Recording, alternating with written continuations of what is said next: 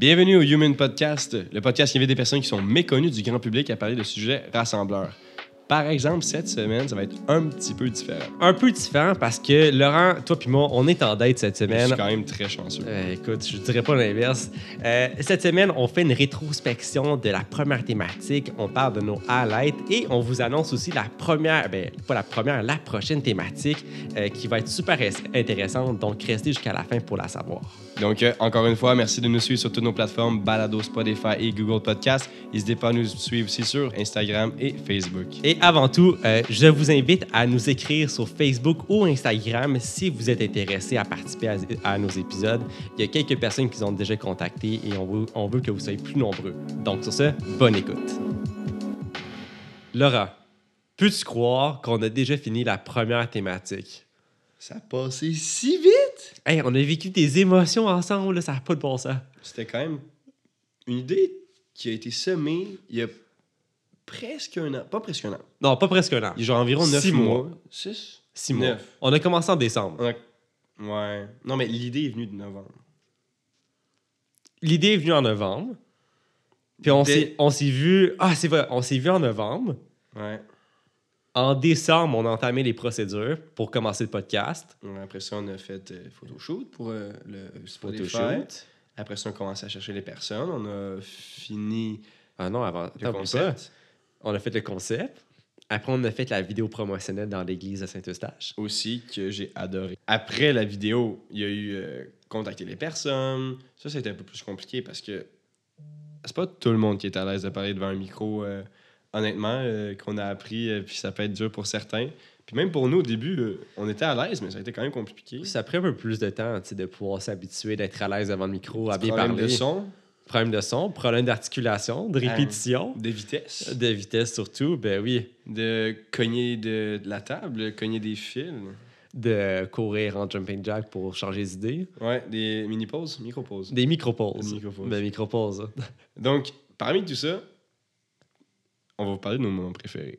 Donc là, vous allez voir, euh, si vous les avez écoutés, vous allez pouvoir voir qu'est-ce qu'on a bien aimé, ou sinon, si vous ne les avez pas écoutés, ça va peut-être vous donner le goût d'aller les écouter. Puis je vous invite à les écouter sur Spotify, Apple Balado et Google Podcast.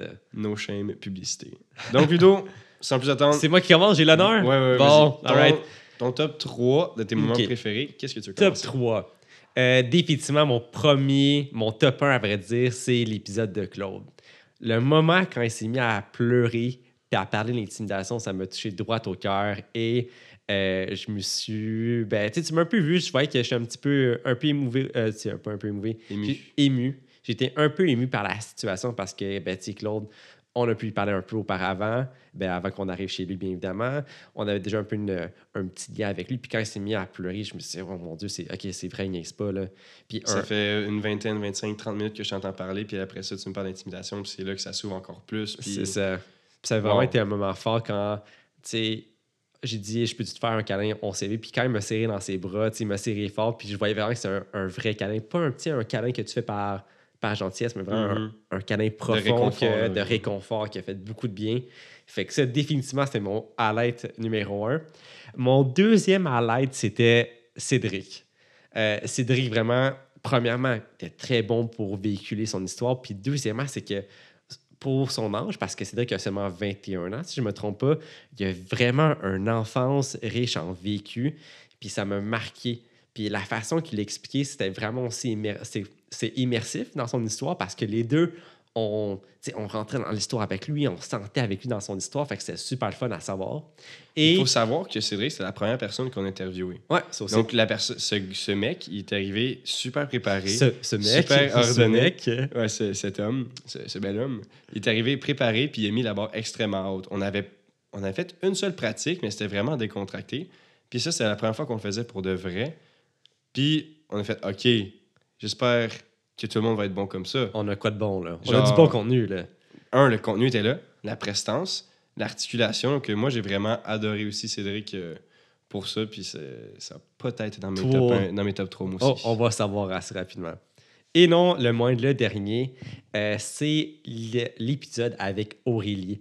Vraiment, le contenu était dans les, dans les premiers épisodes, c'est un peu plus dramatique. Le dernier, un peu plus aussi. Mais celui d'Aurélie et même de Amy, c'était plus, c'était plus joyeux, c'était plus à bonne humeur. C'était quand même très différent. Mais c'est dans une approche qui est différente. Le contenu, même s'il n'était pas dramatique, il était bien apporté, puis c'était super intéressant euh, de même. Puis euh, Aurélie, ben, elle a eu des problèmes avec euh, ses psychostimulants, donc ses pilules de concentration. Moi, j'ai un lien avec ça parce que moi aussi, j'en consomme pour l'école. Te retrouver un peu dans Ben, je me retrouvais dans elle, c'est clair, là, c'est clair. Donc, euh, juste le fait de pouvoir partager ses- son vécu avec elle, ben, ça m'a comme donné un petit lien de plus avec cette personne-là. Donc, euh, je te dirais que ça, c'est mes trois, euh, trois top 3, je te dirais. Puis avec Aurélie, qu'est-ce qui était vraiment le fun, c'est que j'ai sorti puis j'avais mal aux joues tellement qu'on a ri. C'est, je pense que c'est le premier épisode qu'on a été capable de vraiment montrer notre personnalité à, à vous, cher auditoire. Puis ça a été vraiment sympathique à faire. Puis euh, j'ai eu du. Pas que j'ai pas de plaisir avec les autres, mais ça, c'était juste du, du pur plaisir à faire. Puis on riait. On... Du bonbon. Là. Ouais, c'était vraiment le fun à faire. Que je partage quand même mon point, ton point de vue là-dessus. euh, pour Aurélie, comment c'était si simple, puis si facile, puis différent. euh, Ouais. Puis en parlant de ton point de vue, euh, Laurent, toi, c'est quoi ton top 3? Euh, mon top 3. Euh, moi, je vais garder le meilleur pour la fin. Qu'est-ce qui m'a vraiment le plus touché, c'est Tino, mais je vais le garder pour la fin. Donc, on a déjà un peu parlé de Cédric. Moi, j'ai vraiment adoré aussi sa vision, puis comment il a eu difficile. Je pouvais relate au niveau des, dém- démé- des déménagements comme lui, mais moi, par exemple, j'en ai, ai profité quand même de ma jeunesse. Comme lui, il devait voyager de Montréal à Québec. Parce que moi, j'ai fait cinq écoles primaires différentes.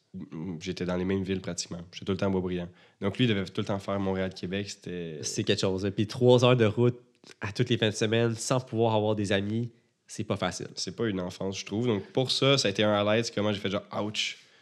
Il a eu difficile à ce niveau-là, puis ça devait vraiment pas être, euh, vraiment pas être le fun pour lui. Non, c'est sûr.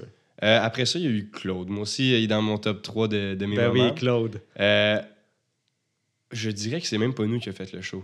Ah non, puis on va se le dire, là, toi et moi, Laurent, là, il était excellent. Quand on dit que quelqu'un est bon dans son métier, là, c'était la définition même. je De. Claude, ouais. Mais il faut mettre en contexte que Claude, c'est un ancien animateur de foule. Il a fait beaucoup de radio, il a fait des podcasts. Donc, sa belle voix radiophonique, là, elle vient pas nulle part. Ça, j'étais quand même jaloux, honnêtement, de sa voix. euh, c'est très beau à entendre. Donc, ça, ça m'a vraiment déconcerté. Puis, ça m'a mis.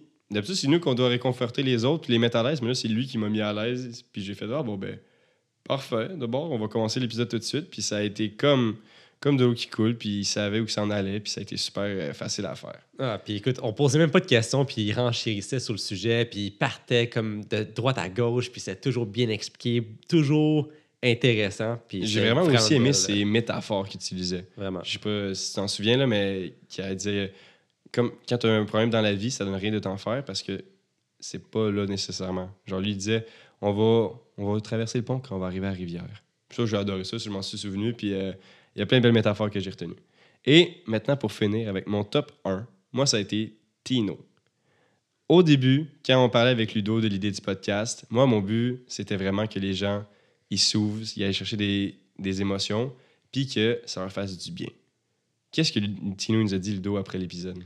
Il nous a dit, si je me trompe pas, les gars, je suis vraiment content d'avoir pu discuter avec vous de mon enfance parce que j'ai pu enfin accepter, en disant ce que j'ai dit, genre accepter ce qui est arrivé. Puis ça me fait vraiment du bien de pouvoir vous en en parler. Je pense que c'est une affaire comme ça, je me trompe Le pas. fait qu'il m'a dit ça m'a fait du bien d'en parler, j'ai fait Ah, wow!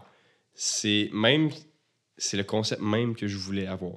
Ça lui a fait permettre d'accepter qu'est-ce qu'il a- il, refoulait en dedans.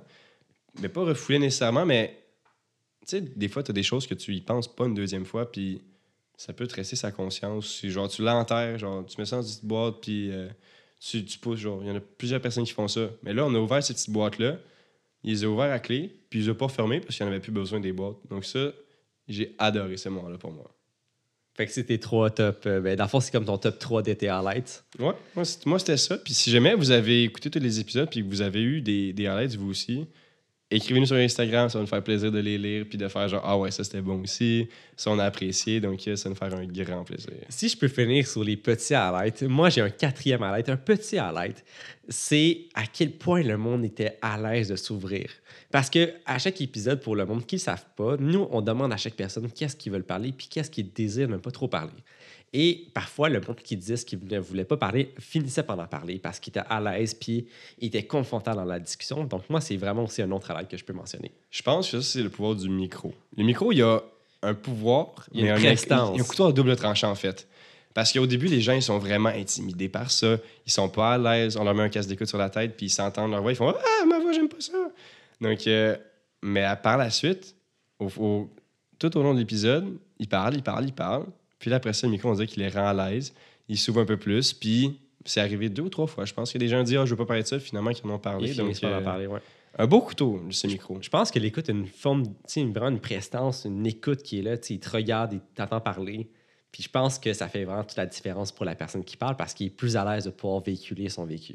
Donc, c'est vraiment bon de vaincre sa peur du micro au début, puis euh, n'hésitez pas à nous contacter pour ça. Mais écoute, là, Laurent, là, on parle bien de nos highlights, là, mais au bout du compte, euh, toi, ton enfance, c'était comment? Euh, moi, j'ai parlé des déménagements tantôt, mais un, quelque chose de gros que je dirais dans ma vie qui est arrivé, c'est euh, ma mère. Elle a eu un AVC à 38 ans. J'en avais 9, si je me trompe pas.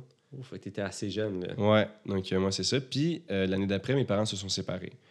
Donc, ma mère était en- dans un condo. Mon père, je restais avec lui la majorité du temps parce que ma mère ne pouvait pas prendre soin de, de mon frère et moi à temps plein. Puis, euh, qu'est-ce qui m'a vraiment formé en tant que personne, c'est que à 9 ans, je devais prendre soin de ma mère et de mon frère quand j'allais chez, elle, en fait. C'est moi qui lui faisais à manger. C'est moi qui l'aidais à s'habiller. Je faisais à manger pour mon frère. Puis, euh, ma belle-mère, en fait, m'a souvent réprimandé de Arrête d'être un deuxième père pour ton frère. Mais j'ai été un deuxième père pour mon frère pendant plusieurs années. De l'âge de 9 ans jusqu'à mes 18 ans, quand j'ai fait vraiment du laisser aller, là, puis j'ai fait, ben, c'est pas à moi de dire ça, il va, il va faire qu'est-ce qu'il veut, puis que je le comprenne que je devais arrêter d'agir comme ça, ben, je prenais soin de maman et mon frère constamment quand j'allais chez eux. Donc, moi, c'est vraiment ça mon gros événement formateur euh, dans ma vie. Puis ça m'a amené une maturité. euh, c'est c'est- Ben- dommage de dire ça, mais genre C'est clair. plus importante que les gens de mon âge. Là, euh, comme ça a été gros, je trouve, comme, comme impact dans ma vie. Puis il n'y a pas beaucoup de gens qui ont, vécu- qui ont, qui ont vécu ça, je pense. Ben non, c'est clair. Puis est-ce que tu trouves que ce vécu-là, ben, cet événement-là, te marque encore aujourd'hui? définitivement que ça m'a encore marqué à ce jour, je pense. euh, D'où juste ma maturité un peu supérieure aux autres, que je dirais. Euh, je suis toujours vraiment aidé les autres en premier. Comme mon frère et ma mère ont toujours eu besoin de moi quand j'étais jeune. Donc j'essaie dans ma nature d'aller aider les autres. Puis celle-là encore aujourd'hui. euh, dès que quelqu'un a un problème, je vais aller vers lui. Ou juste même si c'est minime, ben, je vais savoir genre, si t'es correct? Je vais tout le temps genre demander si la personne va bien. euh, pour être sûr que tout va bien. Puis m'inquiéter pour les autres, euh, honnêtement, c'est. Ça a resté, ça. Puis ça me fait grand plaisir de penser aux autres. Ouais, c'est- ben, c'est drôle que tu dis parce que dans ton comportement du quotidien, là, c'est flagrant. Tu es toujours là constamment pour aider les autres, pour offrir ton aide, pour offrir ton support émotionnel, n'importe quoi, tu es toujours là. Toujours Oh, ben là. cute. ben, merci beaucoup. C'est très apprécié. Puis euh, j'essaie de rendre les autres bien. Puis ça me fait un grand plaisir. Euh, sur quelque chose d'un peu plus heureux, j'ai eu des problèmes de vision depuis ma naissance. J'ai eu un problème dans ma famille. C'est euh, le cristallin qui est un peu lousse. Là. Ça s'appelle une subluxation du cristallin. C'est-tu le petit clignement que je vois constamment dans ton œil droite? En fait, oui, mais non. Ça va venir plus tard dans, dans mon histoire. Euh, donc, en gros, c'est que le cristallin, il peut tomber à tout moment dans ta vie. Puis si tu reçois des chocs dessus euh, dans un sport ou quelqu'un te cogne la tête dans une bataille ou whatever, ben, il peut tomber. Puis tu vas juste plus avoir de focus dans ton œil. Puis tu vas absolument rien voir. Oh, Puis- ok, c'est quand même sérieux, là. Ouais, ouais, ouais. Donc, c'est pour ça que moi, j'ai jamais joué au hockey ou au football. Mes parents faisaient comme Non, on veut que tu fasses attention à tes yeux. Donc, j'ai joué au soccer toute ma vie. Oui, il y a des coups au soccer quand même, mais c'est un peu moins les blessures à la tête. Donc, euh, c'était moins good. fréquent, là. Ouais. Puis j'aime ça bouger. Donc, moi, je suis content de faire un sport. J'étais comme parfait, on va jouer au soccer. Ça va être ça qui va être ça. Euh, donc, euh, au niveau de mes yeux, j'ai eu des lunettes très jeunes parce que mon cristallin n'était pas bien centré. Donc, j'ai eu des lunettes toute ma vie. Puis, j'ai été vraiment chanceux comparé à Claude. Moi, je n'ai vécu jamais d'intimidation, malgré que j'avais des lunettes avec double foyer. J'avais des lunettes plus un verre par-dessus, avec une le roulette que je pouvais adapter pour zoomer, dézoomer. Ben, Mais c'est legit des loupes, la, la deuxième lentille qui. Donc, j'avais des gros yeux de mouche. Mais moi, je tournais ça à joke avec les autres personnes, les autres élèves dans ma classe. J'étais comme, ah, regardez, je suis une mouche. Puis tout le monde riait. Donc, genre, au lieu qu'eux, ils fassent du fun de moi, ben moi, je faisais du fun de moi. Puis ils faisaient, ah, je vais essayer moi aussi, je vais essayer moi aussi. Donc, j'ai, je sais pas si c'est moi qui ai réussi à éviter ça, ou vu que j'étais assez sympathique, les gens, ils me niaisaient pas assez. Donc, moi, j'étais vraiment chanceux là-dessus, on touche du bois. j'ai été euh, immunisé à l'intimidation malgré que j'avais été le petit aux lunettes euh, dans les sports, dans l'école. Euh, C'était bien correct à, à- ce niveau-là. Donc, moi, ça, ça a bien été. Donc, j'ai eu des lunettes genre toute ma vie. Puis, à 12 ans, je me suis fait opérer aux yeux. Ils m'ont ouvert l'œil en premier. Ils ont retiré mon cristallin et ils ont inséré une lentille. Donc, à ce jour, j'ai une lentille dans mes yeux. Donc, c'est peut-être ça que tu vois. Donc, des fois, il y a des reflets. J'ai encore euh, un point bleu, c'est une cicatrice. On peut voir euh, où que ça a été ouvert. euh, donc, Mais on voit que tes yeux sont un peu plus vitreux. vitreux. Ce serait le bon terme. Puis on voit qu'il y a toujours une petite vibration là, au niveau de l'œil. Ouais, donc ça, c'est quand même drôle. Ah, puis parlant de vibration, j'ai eu deux, deux types de lentilles parce que mes premières lentilles avaient trois points d'attache puis ils ont tombé à un moment donné. Mais. Comment ça? Euh, ils étaient pas assez solides. Euh, Ils ont juste tombé puis ils ont dit Ah, ben, ciao, moi, je suis plus là.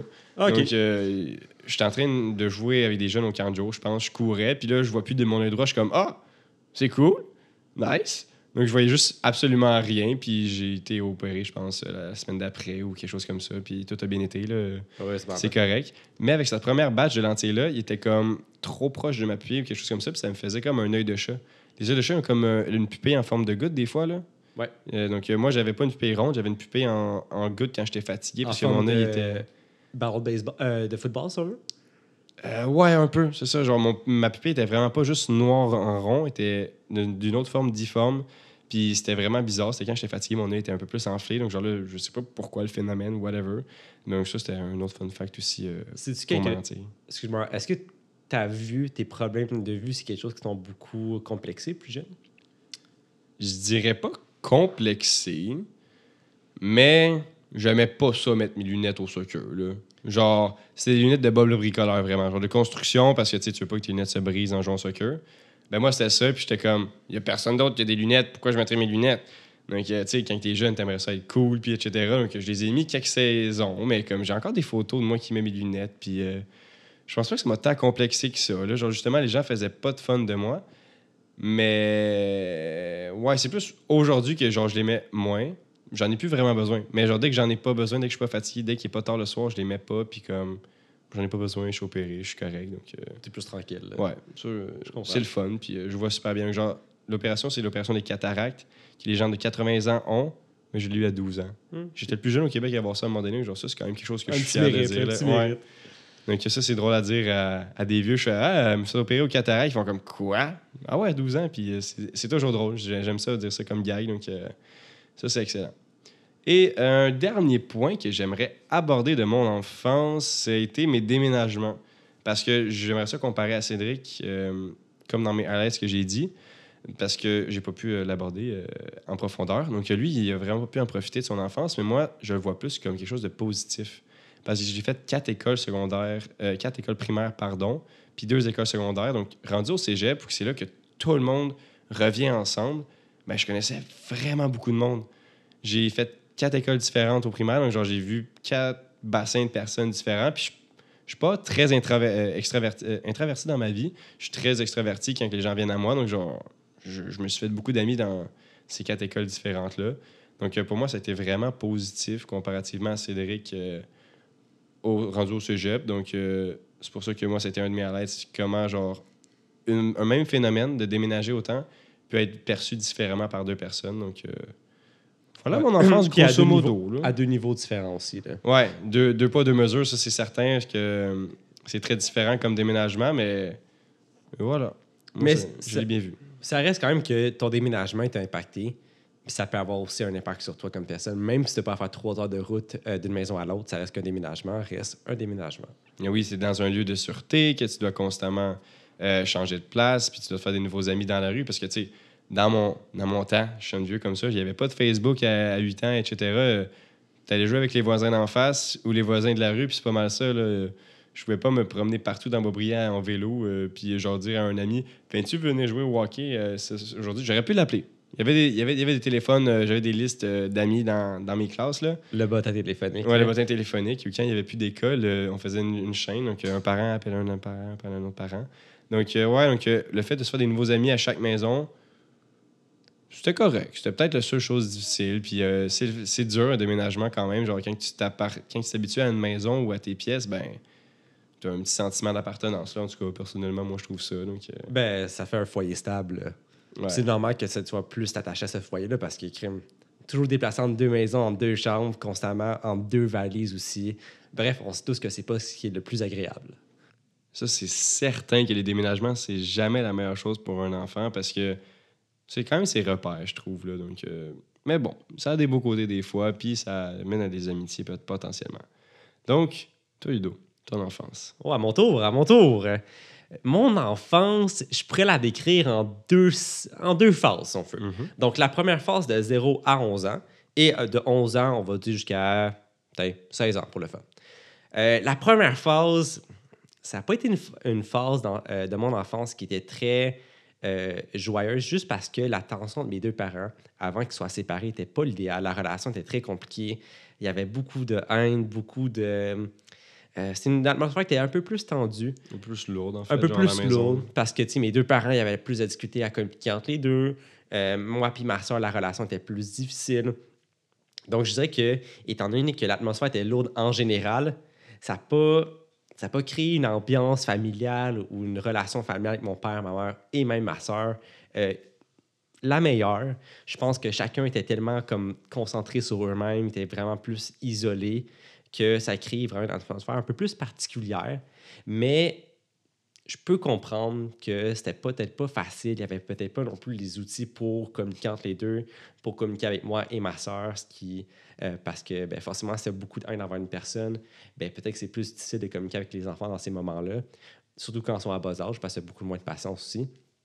Donc, je peux comprendre tout ça. Et puis, quand ils se sont séparés, euh, à partir que quand j'avais 11 ans, ça a vraiment été un moment révélateur pour moi parce que c'est là que j'ai appris à connaître mes parents. En passant du temps séparé avec chacun, avec mon père, avec ma mère et même avec ma soeur, c'est là que j'ai pu apprendre à les connaître. Mon père, c'est drôle, puis on a déjà discuté pendant longtemps, mais j'ai pas. Mon père, c'est comme s'il avait.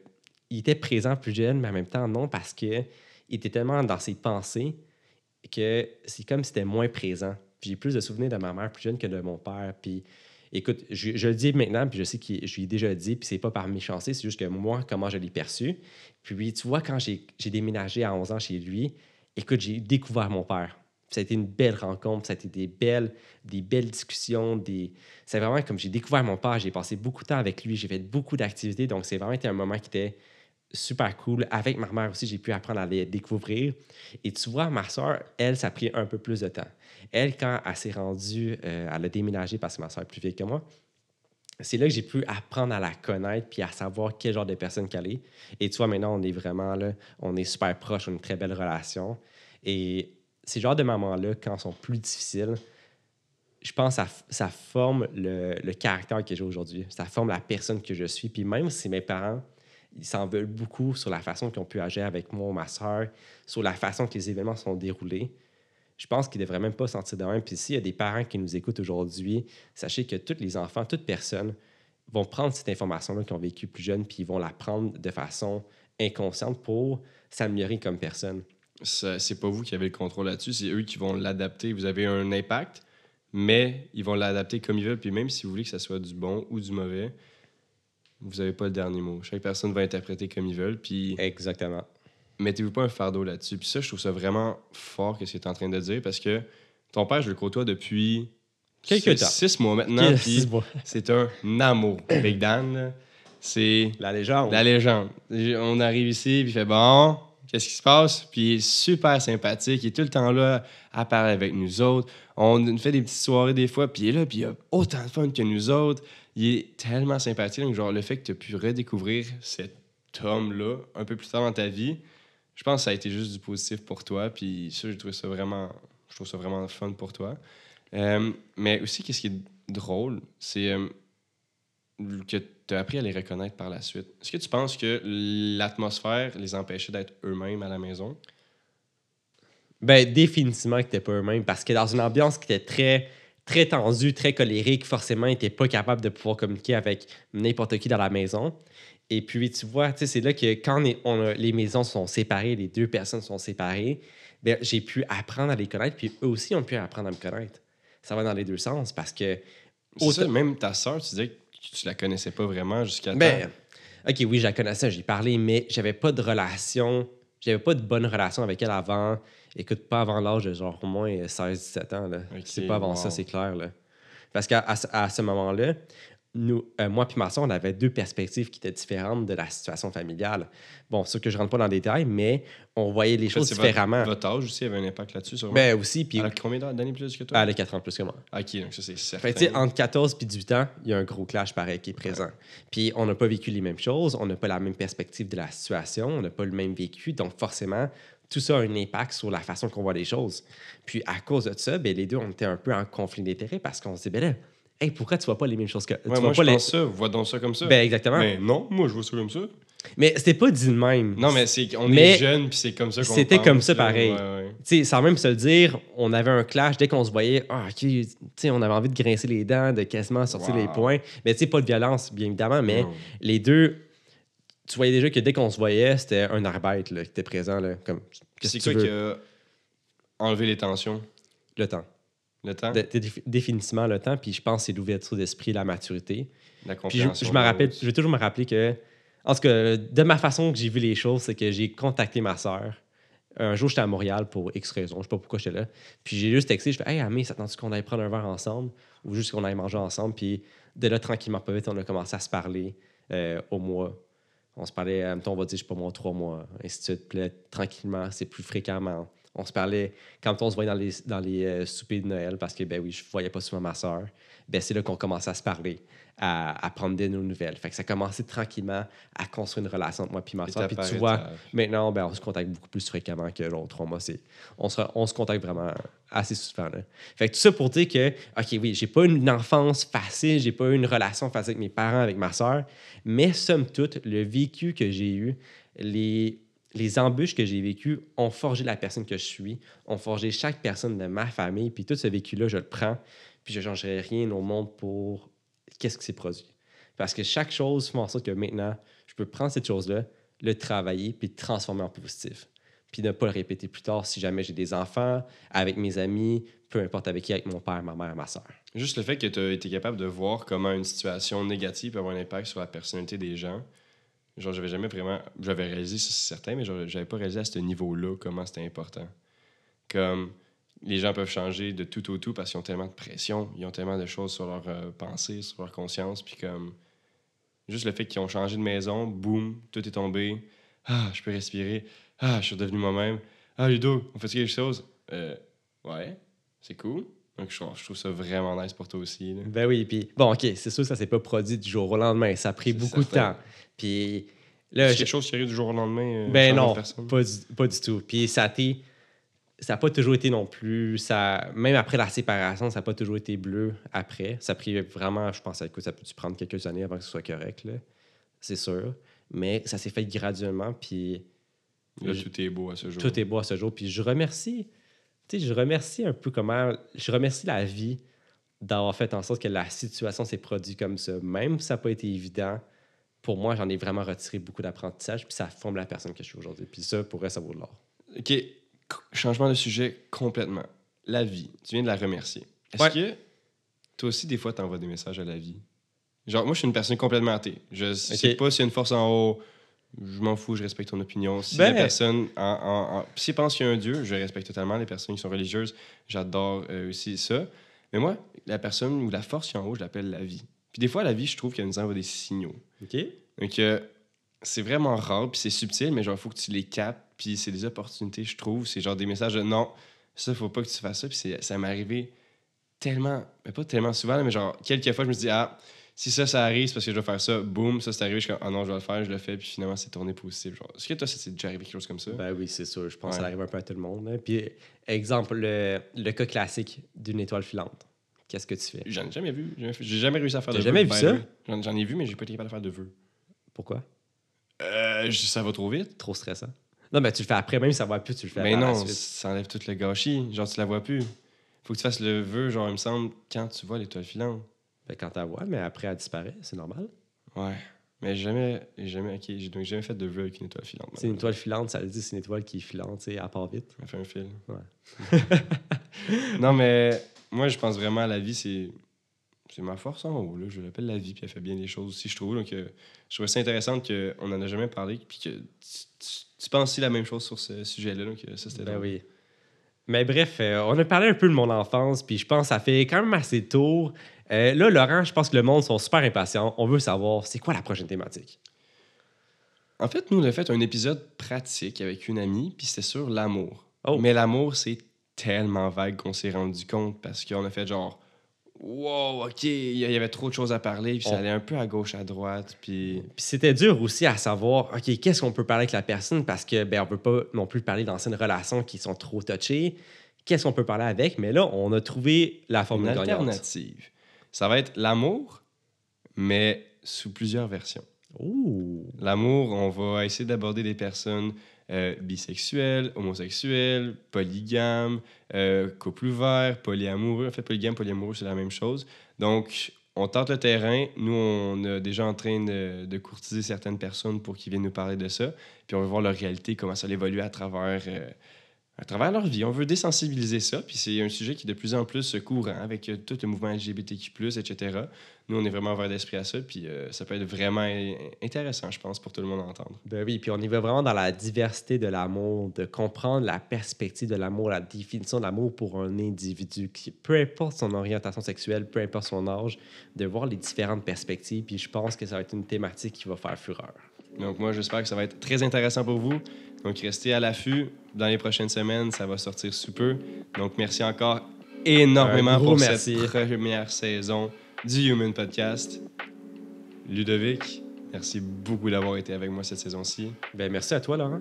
Donc ça fut un honneur. Ça vous a permis d'en apprendre un peu plus sur nous. Pas trop en détail. On vous laisse un suspense quand même. À chaque saison, vous allez en apprendre un peu plus sur nous. Donc euh, suivez-nous sur toutes nos plateformes Balado, Spotify, Google Podcasts et sur nos réseaux sociaux tels que Instagram, Facebook. N'hésitez surtout pas à nous faire tous vos commentaires et un énorme merci encore une fois. Et on vous dit à ce peu pour la prochaine thématique qui arrive très rapidement. Bye bye! Bonne soirée!